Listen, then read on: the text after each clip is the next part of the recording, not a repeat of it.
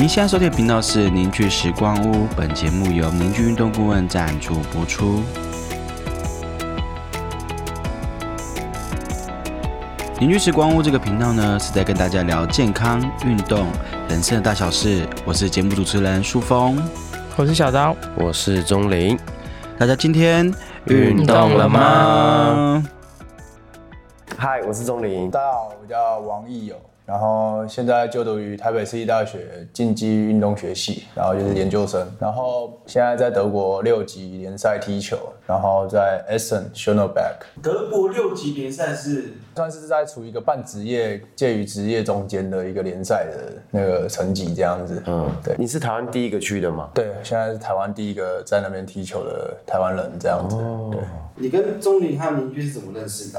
好像是在一九年吧，是吧？嗯，差不多一八一九年。我也是学长介绍，然后先来，然后就先来第一次那个嘛体验嘛，体验课程之后就觉得，然后又跟钟林聊天，然后觉得还不错，然后就开始了这个就是这五年的旅程，对，就算合作嘛，对。对 对。合作还是要付钱，有有付有付，这是当然，这是当然。就因为很多人会以为我们对很多人会以为找选手还是找运动员是没付钱的，叫你们来，我们没没有是吗？可是我那时候十八岁，也没什么名气啊，也都没什么。可是很对，可是就是很多人会会有那种误解，就觉得。我就听到风声，就有人这样说，就说哦，凝聚他们就是都赞助选手啊，都不用选手都不用花钱，我就觉得我们没有那么有钱。对我我我们真的没那么有钱，但是有这个好看的一个节目。你觉得来凝聚对你来说，你是什么时候的状况下会来？就是因为我平常运动量很大，所以就是身体很容易紧绷啊，说什么哪里不舒服，脚踝啊，或者是肌肉那边会有不舒服，或下背的地方。然后来的时候就想说，想要做一个放松，然后顺便来调整一下我的身体，然后还有让我的身体的结构变得更好，然后让我的运动表现变得更好吧。那个时候想法就那么单纯，就想要让自己变得更好，就这样。嗯，可是真的可以提升运动表现吗？我自己是有问。你说，对啊，你可以用你理解的这样看。对，我在那边待，然后他也就是调身体，然后练一些动作。可是真的可以提升到你像你们这种已经是职业级的选手，有办法？因为如果是主流的话，就是防护员嘛，然后做个运动按摩，然后或者贴个肌贴，然后一些其他的。然后钟林他做了一些比较细节，我觉得是算是一种螺丝吧，一种小小小的螺丝钉，然后来做一个调整这样子。然后再就是让我的身体变得更顺畅，嗯，跑起来啊，就是这种感觉很奇妙，就会觉得说在运动的时候跑步就全力冲刺，或在踢球的时候觉得身体很卡，然后来凝聚完之后。又上场训练或比赛的时候，又觉得，哦，怎么感觉像动作变得更顺，然后呢，动作变得更流畅，然后跑动也会也会觉得说不会有那么累这样子。嗯，所以真的调整完然后去运动是有有差的。嗯，我可以补充说明吗？可以啊，欢迎。就是其实我说实在，你说真的要实质的提升表现，嗯，最终还是要靠选手自己的专项训练啦。说实话。对，当然我们会做很多结构的训练啊，它绝对可以提升身体的素质。但你说它真的能让他踢球变很强吗？不见得，最终还是要靠踢球这个这个训练，他才能往前进。可是大家一定当过选手，有在运动都知道，其实真的受伤的时候，你就真的没办法进步，因为一直被一个东西卡住嘛。嗯，那到我们这边就可以解决卡住这件事情，我们可以让这个身体一直回，一直在一个顺畅、流畅、舒服的状态。只要一卡住了，我们就可以把它解决掉。所以。某种程度，我们是运动表现进步的一个助力吧，就是可以大力的帮助选手的身体一直维持在好的状态，他可以不断的去进步。当他卡关的时候，我们又可以协助他身体变好，然后再去你再继续踢球就继续进步。我觉得我们的角色比较像这样。那我回到刚开始，就是就像我中理中，就是你第一次对易友的印象是怎样？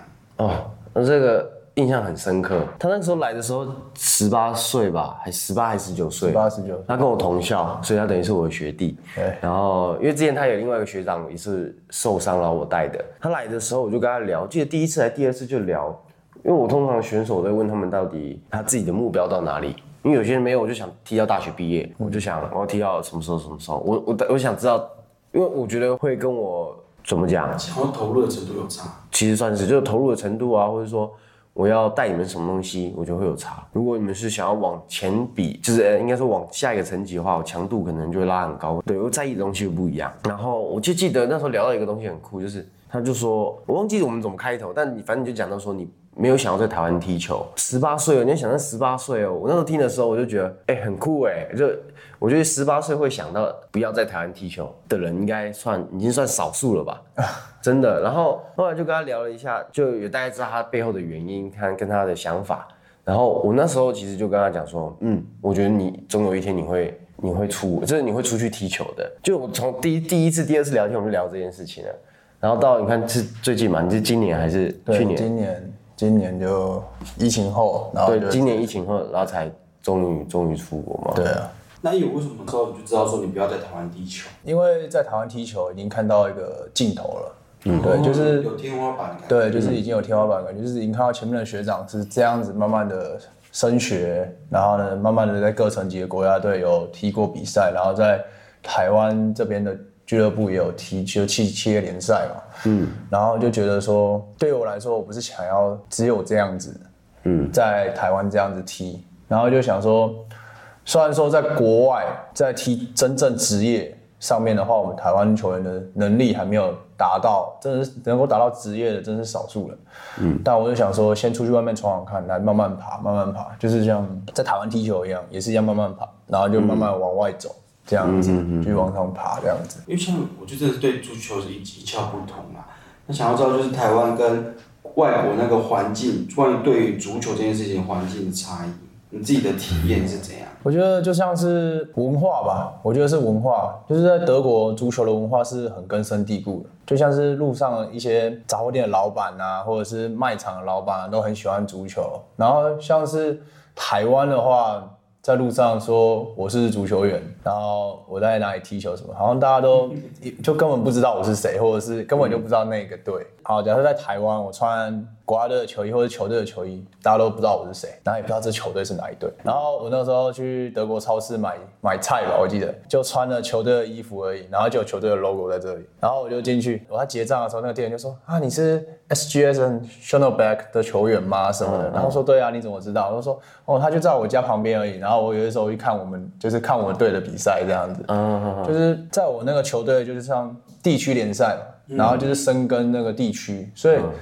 那边地区有球队的时候，就大家都知道，然后大家也会就是假日的时候都会亲朋好友或者是那些带小孩子啊，然后是老婆，然后一起来看我们比赛这样，对。哎、这很酷哎，就是感觉是在那边打会比较容易有知名度的感觉。也不是说知名度，而就是说一种成就算成就感吗？这种感觉我也说不出来，就是在旁边就是很多人，就是也有个几百人，你知道，就是在比赛的时候几百人在旁边看，他们为你加油。对，就是这样。可是，在台湾是没有这种状况，台湾真的是顶多看棒球跟篮球。对对对对，然后呢台湾企业甲级足球联赛，真的观看人数真的是很少，嗯，对，这是真的很少。那气氛啊、氛围啊，就让球员就是有的时候在比赛的时候就觉得好像就只有一个人，然后没有什么氛围感，嗯，就是哇，这球场这么大，然后观众席那么多，然后却都没有几个人，对对，这种感觉。我觉得有时有一点像归属感的感觉，足球的归属，不是人的归属感觉，是你踢足球的归属感的感觉。对，就是那种旁外面有人为你加油啊，就是到后面到后期啊，我因为后面打了很多场比赛之后，我大家都知道我叫什么名字的时候，就是有好的防守啊，或者是好的传球，他们都会就是说好好球或是怎样的，对，就是鼓励我们这样子。对，那你有被歧视吗？歧视吗，就是完全不会。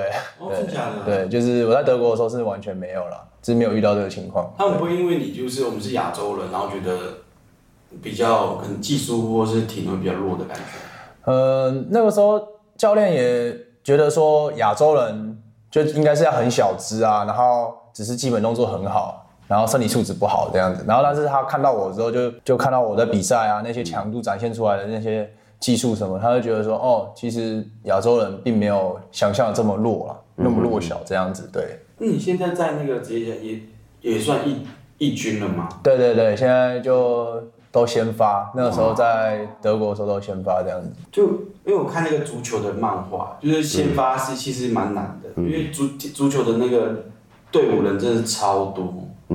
嗯，像你们这样球队总共几个人？含后补，然后跟训练生。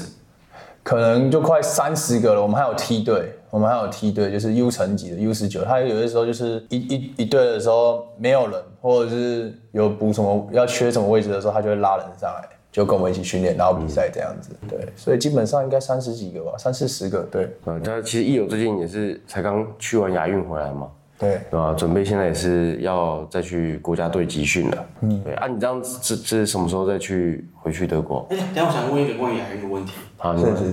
就是亚运这次好像，我在看脸书比较多有关于足球的消息，是我们这次踢的比较好吗？还是可以分享一下吗？哦，对，就是这次的话，因为我们亚运好像也参加第二届而已吧。嗯。然后因为上一届打的时候在雅加达吧，我记得，然后就是我学长去打的，然后他说都没有赢，然后就都输嘛，然后有一场平手，然后几场输，然后都没有进球这样子。然后这次我们打打完之后就是赢一场，输两场，但是我们赢谁啊？赢印尼，赢印尼也算是蛮强的。他蛮强的，他在。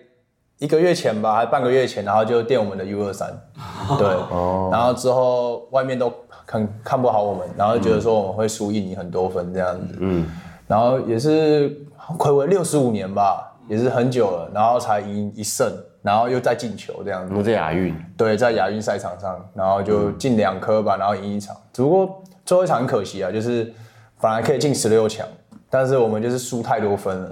就是后面有点像是防线，就是有点崩溃那种感觉，然后就是就被灌了四颗吧，就四比一，然后就输掉，然后就被淘汰了。对，你们最后对谁？吉尔吉斯。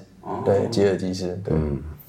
所以以就是台湾的层次吗？你觉得在亚洲这样的表现是 OK 的，还是觉得对于未来，你觉得台湾足球会就是在亚运的表现，你是看好的吗？当然肯定是看好的，因为其实我们台湾球员不差。就是主要是团队的意识，拉出来个人能力，说真的不比别人差，但就真的是我们整体性配合，对，就是整体性，就是大家都会觉得台湾足球不强，对对对，我先讲的是真的，就是大家都会觉得台湾足球不强，但真的要改变的其实是我们这个体系啊，跟团队是真的真的要改变是这个环境，因为球员大家都很努力，都很想要把球踢好，嗯，但好的选手有些时候也是需要生活，但是。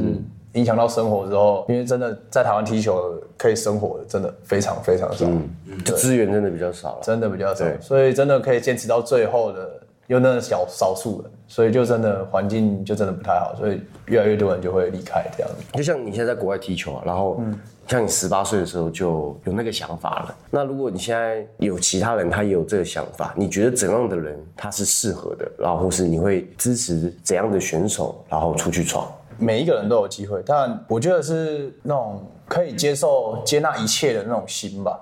哦，就是接纳一切，嗯，对，就是可以接受任何的挑战啊，任何的人事物啊。嗯，因为只要一出国，你就再也没有家人朋友，然后就是你一个人，那可能就少数的那一两个人可以帮你，然后其他事情都你要自己处理。那这这样就很考验你在。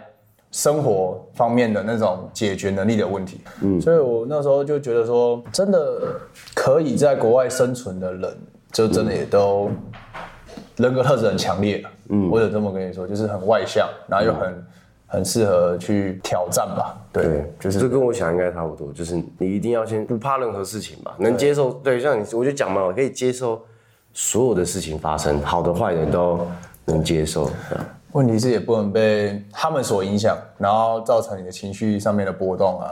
他们是谁？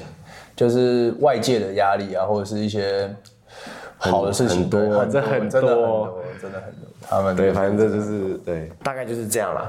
那如果像有些人他你想要出国，或是你甚至你的小孩子有在踢球，你未来觉得哎，让小孩子出国踢球是一个不错的选择，其实你们都可以找我们，或者找益友。那我们会把益友的。可能他的 I G 吧，放在我们的下面资讯栏。然后就是如果你们有什么想法，你们也可以直接问他，因为这毕竟是他算他的专业，他也在某种程度，我觉得算是他已经在那边闯荡，他也大概知道流程啊，要注意的事项。所以我觉得如果有人有这种兴趣，或是甚至其他的，因为除了足球还有其他的运动吧。对，就是在德国其实说蛮多种运动，对啊，反正我不知道，如果就是你真的刚好想要出去德国。其他运动的话，也可以跟他聊聊，也许可以帮得到你这样子。对啊，就是有机会也是可以来私讯我的 IG，然后就问一下在关于德国的一些事情，然后就如果有兴趣的话，我都愿意回答这样子。对，OK，好啦，那我们今天就这样，我们之后有机会我们再找再找你回来聊，多聊一些东西。OK，没问题好了，那我们下次见哦，拜拜。拜拜。